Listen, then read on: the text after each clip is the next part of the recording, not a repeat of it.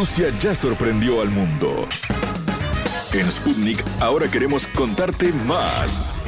Historias, curiosidades, sitios de interés, estilo de vida, destino Rusia.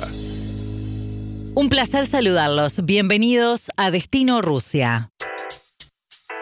Hoy hablaremos del cine Cosmos UBA, una sala emblemática dentro de la cultura cinematográfica argentina. Nació con el nombre de Cine Cataluña, con 1.200 localidades. Llegó a convertirse en todo un ícono de la juventud y el movimiento intelectual en los años 60, 70, sobreviviendo a censuras y dictaduras se hizo muy popular por esa época debido a la proyección de cine alternativo de origen soviético, transformándose en un reducto de vanguardia cultural. En agosto de 1966, el cine fue reinaugurado como Cosmos 70. El nombre era en homenaje a los avances soviéticos en el espacio y en alusión al ancho de las películas de 70 milímetros. Durante los años de dictaduras militares, el Cosmos 70 se convirtió en un lugar muy frecuentado por los amantes del séptimo arte y del cine soviético en particular. El primer gran éxito del cine fue una película checa, La tienda de la calle Mayor, de Jan Kadar y Elmar Klos, que estuvo 23 semanas en cartel, todo un récord. Cerrado desde 2008, fue comprado por la Universidad de Buenos Aires y reabierto en noviembre de 2010 bajo el nombre de Cine Cosmos UBA. Desde su reinauguración, se han establecido vínculos con festivales, muestras, organizaciones sociales e instituciones del Estado y embajadas. El complejo cinematográfico cuenta con una sala principal de 160 localidades y una microsala de 30 fue reacondicionado, puesto en valor y reequipado. El cine Cosmos UBA depende de la Secretaría de Relaciones Institucionales, Cultura y Comunicación de la Universidad de Buenos Aires. Conversamos con el profesor Gabriel Goralnik, actual director del cine Cosmos UBA. La entrevista. Un placer recibir en Destino Rusia a Gabriel Goralnik que es el director del Cine Cosmos de la UBA, de la Universidad de Buenos Aires de Argentina. Bienvenido, Gabriel.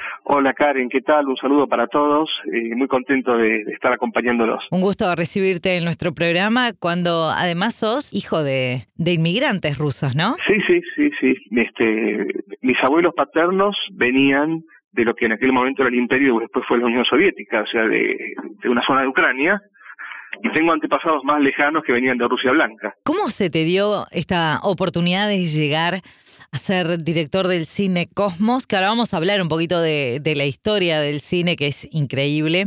Pero contanos cómo llegaste vos hasta el cine. Bueno, fue un camino realmente eh, inusual. ¿no? Eh, mi carrera inicial es de informática. Yo era computador científico en ciencias exactas.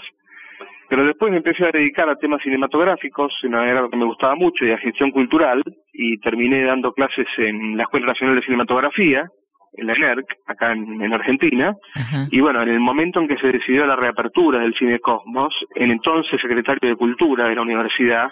Que hablamos del año... tenía, del año de 2000, eh, originalmente fue en 2014 cuando me, me convocan a mí con la nueva gestión que se arma este, en la universidad, yo soy de la Universidad de Buenos Aires, por lo tanto este, conozco a mucha gente de ahí de toda la vida, ¿no? Claro. Más de 40 años. Me llaman a ver si yo me quería hacer cargo. Yo tenía mucha experiencia también como gerente en otros lugares y te dije que con todo gusto. Después llevó bastante tiempo, pero bueno, yo caí en realidad un poco así como haciendo una parábola, porque yo venía como profesor en la Escuela Nacional de Cinematografía y haciendo gestión, pero en otros temas, en temas de informática y organización. ¿No? Se juntaron como los dos caminos, porque como ahora el cine es tan tecnológico, pero como ahora es tan informático, diríamos, ¿no? Tan digital, es como que tenía la calificación que hacía falta también para poder hacerme cargo. Y para mí fue una alegría, por supuesto, ¿no? Claro, porque tiene mucho que ver también con, con tus antepasados.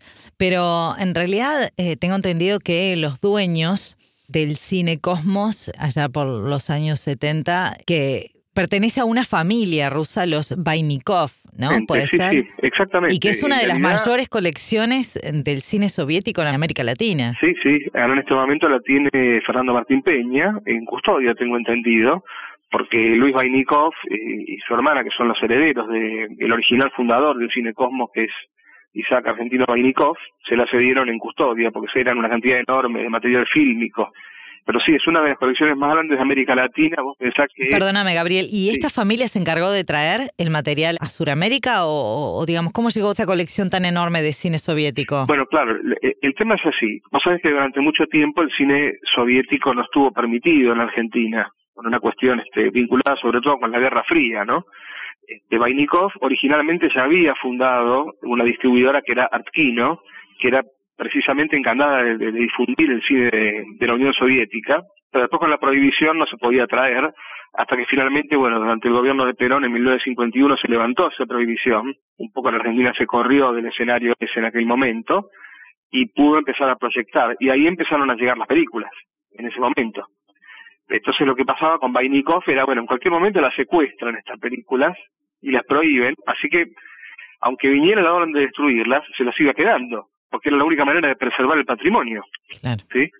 O sea que una película habitualmente cuando terminaba su, su periodo de vida había que destruirla, por una cuestión de derechos, ¿no? Y en medio de todo eso, bueno, fueron pasando los años y, y las propias autoridades de, de las distribuidoras de allá terminaron estando de acuerdo con que alguien preservara el patrimonio, ¿no? Acá en América Latina. Esto fue antes incluso de la fundación del Cine Cosmos, te digo, ¿no?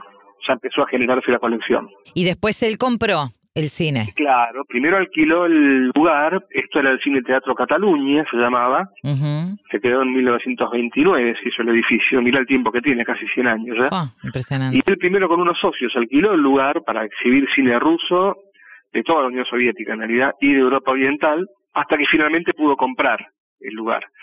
Y así como en 1966 se, se estrena como, se abre se, este, oficialmente como Cine Cosmos 70 que los que éramos chiquitos en aquella época creíamos que era Cosmos 70 por 1970 y no, era Cosmos 70 por los proyectores, ¿sabías? De 70 milímetros, mirá. Claro, porque los proyectores normalmente eran de 35 milímetros y en un momento se empezó a traer películas en el mundo de 70. Había unas pocas distribuidoras en el mundo que las producían y el Cosmos fue una de las pocas este, salas de Argentina que tenía proyectores de 35 y 70 simultáneos, ¿no? ¿Y el nombre Cosmos tengo entendido que tiene que ver con Rusia y el espacio. Bueno, claro, vos pensás que en aquel momento era la carrera espacial. Claro. Y a mediados de la década de 1960, eh, la Unión Soviética estaba a, la cabeza, ¿no? Habían ocurrido un montón de innovaciones. Mira, justamente hace poco vi la película sobre una película sobre Yuri Gagarin, muy linda, que es el, bueno, el primer astronauta de, de la historia. Entonces, claro, con una serie de éxitos que había habido, el cosmos estaba siempre asociado a, a Estados Unidos y a Rusia, los dos países, obviamente, pero la cabeza la estaban llevando los rusos. ¿Y cómo funcionó eso? ¿Cómo cayó el hecho de tener un cine que pasara películas rusas en Sudamérica? ¿Cómo cayó el público de, de, Argentina? Obviamente que los rusos iban todos, pero digo, el público argentino en sí. Pero el público estaba encantado. Yo pensé que además de mi, mi trabajo actual y de la carrera que hice, ya un poco también este, andando ahí un poco pasado de los 60, tengo recuerdos que hacen, ahora son, son historia. Entonces no sabes la cantidad de gente que yo recuerdo de cuando yo era chico y que era grande ya, incluyendo mis padres, ¿no?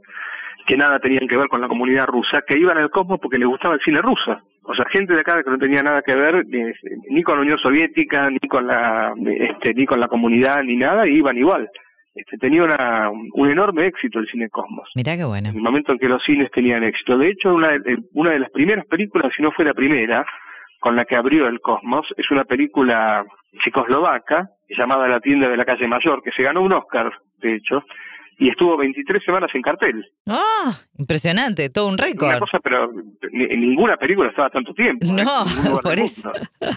récord absoluto. Yo la pasé hace yo hice todo un ciclo de clásicos, ¿no? De clásicos de, Rusia y Europa Oriental. La pasé, no sabés cómo se llenó el cine. No, entraba un alfiler. Qué bueno. Hace dos años. ¿Y mm, el cine después se cerró? ¿Volvió a reabrir? ¿Después fue adquirido por la universidad? O sea, contanos ahí qué, qué fue lo que pasó que en un momento se cerró, después reabrió en 2008 y en 2010 fue adquirido por, por la universidad. Por la claro. Bueno, los que vieron, por ejemplo, una, una hermosa película que es este Cinema Paradiso, ¿no? conocen este el proceso que sufrieron las salas de cine cuando apareció este apareció el video y apareció el cable Eh, ahora estamos acostumbrados al, streaming, a la, internet, bueno, pero primero fue el, el videocassette y el cable, y la gente empezó masivamente a ir menos al cine en todo el mundo. Eso hizo que las salas empezaran a, tener muchos problemas económicos y una sala independiente como el Cosmos tuvo, tuvo inconvenientes y tuvo que cerrar en un momento, por cuestiones económicas básicamente, ¿no? Este, después cuando reabrió, ya reabrió reformada con unas salas más chicas, en el año 97, tuvo como dos intentos, digamos, ¿no? Hasta que finalmente sí, en el año 2010 la compra la Universidad de Buenos Aires, con la condición de que siga haciendo cine, lo que hoy es cine. Bien. La UBA compra todo el edificio y lo que hoy es el espacio del cine continúa siendo cine. O sea, ahí va, está dentro de la universidad, pero sigue siendo una sala de cine. Exactamente. En 2010 se reabre como Cine Cosmos UBA yo llegué en 2014 a hacer una, bueno, tuvimos que hacer todo un reciclado porque la verdad que necesitaba realmente una puesta a punto. Todavía teníamos instalaciones del año 60 en algunas cosas, ¿no? Así que recién pudimos reabrir en 2017. Ahora va a ser tres años. O sea que hace tres años que está funcionando 100% como sala de cine dentro de la Universidad de Buenos Aires. y con muy buenos resultados, te digo. ¿eh? Se sigue proyectando también cine ruso, películas rusas. Bueno, ahora estamos proyectando en general todo lo que es cine artístico, ¿sí? Nosotros tenemos un porcentaje de cine nacional argentino porque este, tenemos un acuerdo con el Inca, somos parcialmente, digamos, lo que se llama espacio Inca, y tenemos un porcentaje de cine nacional, y sí, tenemos mucho de lo que llega es, este, de Rusia, Europa Oriental y otros lugares. Pero bueno, siempre atendiendo lo que se suele llamar el cine no pochoclero, todo lo contrario a, a ir una, a una multipantalla, digamos, ¿no? De hecho, ahora teníamos previsto toda una celebración por el Día de la Victoria, por la gran, este, por la gran guerra, la gran guerra patria, que iba a ser en mayo. Me imagino, claro, porque este año se cumplen los 75 años. Claro, y teníamos una semana entera de celebraciones de películas que venían especialmente desde allá. Y ahora, bueno, con esta situación, lamentablemente, no la vamos a poder eh, llevar a cabo, tal vez. ¿Pero se pospone o se suspende? Yo tengo entendido que lo estamos postergando, no que lo estamos suspendiendo, ¿no? Ya hemos tenido, de hecho, en 2018 la presencia del embajador en el cine, que fue un honor realmente tenerlo, que trajo absolutamente en exclusiva la película Sobibor, de la liberación del campo de concentración de Sobibor, se cumplían también 75 años, que fue el episodio donde, bueno, los nazis cometieron el error de meter este oficiales del ejército rojo entre los prisioneros, ¿no? Con lo cual a los pocos meses prendieron fuego el campo y se escaparon todos, ¿no? Entonces se estrenó la película eh, hace dos años con la presencia del embajador. Buenísimo. Espero ahora que, podamos seguir con esta celebración, ¿no? Gabriel, ¿cómo definirías vos, el, para meternos un poquito más en, en el arte, en el séptimo arte, como le llaman, cómo definirías vos al cine ruso para aquel que de repente no conoce mucho? Bueno, el cine ruso tiene una estética absolutamente propia, hay que entrar en el sentido, pensemos que, que, que Rusia siempre está en una situación que es muy difícil de entender por los occidentales, ¿no? Entonces hay que entender un poco cuál es la estética, cuál es la lógica. Tiene todo el componente, por supuesto, romántico que le viene del siglo XIX, ¿no? Eso es innegable. El componente romántico nacionalista que viene del siglo XIX, pero además tiene una estética absolutamente propia, un ritmo propio, una poesía que una vez que uno la empieza a ver es absolutamente cautivante, ¿no? Pensemos que el que está considerado el, el digo, no, lo digo yo, es unánime, el máximo poeta, digamos, de la, de la, de la, pantalla, de la cámara, es este Andrei Tarkovsky, que, es ruso. Eso te lo va a decir cualquiera y está en cualquier manual. El que pudo sobresalir, digamos, el más conocido. Pero no solo es el más conocido, es el considerado en toda la historia del cine hasta ahora como el poeta más destacado, y el poeta en el sentido de el que tiene una poética, ¿no? Más fuerte. Uno podría poner ahí, si, si quisieras poner en el podio a Kurosawa, tal vez, ¿no? Cerca entonces, bueno, es, entrar en una lógica propia, es un cine que es muy variado, pensá que es como un mundo justamente, ¿no? Y si lo comparás al, al latinoamericano... Vos podés encontrar desde películas que tienen un ritmo muy reflexivo, yo no sé si decir la palabra lento, porque puede haber también, por supuesto, pero nunca es algo gratuito, nunca es algo lento porque sí. Porque vos podés tener una, una idea de lentitud como algo aburrido o una idea de lentitud porque algo es lento y es hermoso, ¿sí? y al mismo tiempo tenés películas con un ritmo vertiginoso. Las películas de guerra, mayormente las películas de la, de la Segunda Guerra tienen un ritmo, precisamente por eso también se destacaron mucho en Occidente, ¿no? no siempre y en América Latina en eso también tenemos ese ese claroscuro no eh, yo te podría hablar más por supuesto de Argentina siempre que del resto de América Latina sabes que hay un público similar no sabes que a mucha gente que le gusta el cine argentino le gusta el cine ruso o sea hay hay como una similitud estética en algún punto por supuesto que son temáticas distintas también. No, y lo interesante de todo esto en cuanto al cine es que hay públicos para todo. Por supuesto, sí, sí, por supuesto. Comenzar que además tenemos, eh, el cine también tiene mucho que ver con la historia y con el desarrollo de cada, de cada uno de los lugares donde se produce, ¿no? Rusia tiene una historia detrás este, y una vocación detrás y un desarrollo tecnológico propio, ¿no? Que hace que haya habido este otro proceso, incluso dentro de la propia América Latina, vos ves grandes diferencias. Yo lo que rescato es que te digo, la cantidad de público que empezó a venir al Cine Cosmos desde el momento que abrió, a mí mismo me sorprendió, te digo. ¿eh? Bueno, bien, eso está bueno. absolutamente sorprendente, considerando además que al ser de la Universidad de Buenos Aires tenemos muy poca publicidad, viste, no tenemos, no es un cine comercial, por lo tanto la gente se va enterando casi boca a boca de lo que tenemos, ¿no? Claro. Y así como tuvimos la tienda de la calle Mayor en el año 66, que tuvo 23 semanas, Tuvimos eh, en el año 2019 El silencio es un cuerpo que cae de Agustina Comedi, su primera obra, que estuvo 12 semanas en cartel en 2019. Y si cuento que ya había empezado en el 18, estuvo 17 semanas. Quiere decir que hay películas que todavía tienen continuidad. Gabriel, bueno, ha sido un gusto charlar contigo. Ojalá que puedan llevar a cabo este, este evento que tienen pensado de de, este ciclo de cine ruso conmemorando los 75 años de la Gran Guerra Patria, algo que nosotros acá en Sputnik y desde Destino Rusia también vamos a hacer algunos programas, ya hicimos uno, pero bueno, es un año muy especial y ojalá que en algún momento lo, lo puedan llevar a cabo, que no, no tengo dudas de que, de que así será, pero muchísimas gracias por contarnos la, la historia de este lugar tan lindo y, y cargado de, de, cosas históricas allí en, en Buenos Aires. Muchas gracias a vos, Karen, por haber este, haberme dado este espacio y por supuesto que el Cosmos está absolutamente a disposición para lo que necesiten. ¿Sabías que conocemos datos de Rusia que te van a maravillar? Cine, tal y como se conoce actualmente, no habría sido posible sin los aportes de Sergei Eisenstein, quien revolucionó el medio con su técnica de montaje audiovisual. El resultado son películas como la aclamada El acorazado Potemkin, en 1925. Nació el 22 de enero de 1898 en Riga, ciudad del Imperio Ruso en ese entonces y posteriormente de la Unión Soviética. Einstein comenzó en el mundo del cine a los 25 años de edad y en sus cintas trataba cuestiones relacionadas con los conflictos de clases y la lucha de los trabajadores oprimidos contra la clase dominante. La filmografía de Sergei Eisenstein no es muy vasta, pero sí con algunas de las obras más aclamadas y estudiadas del cine. Se destacan especialmente El acorazado Potemkin de 1925, Octubre de 1928 y la trilogía inacabada de Iván el Terrible de 1943. En ellas quiso mostrar de manera realista acontecimientos de la historia soviética como la Revolución de 1917.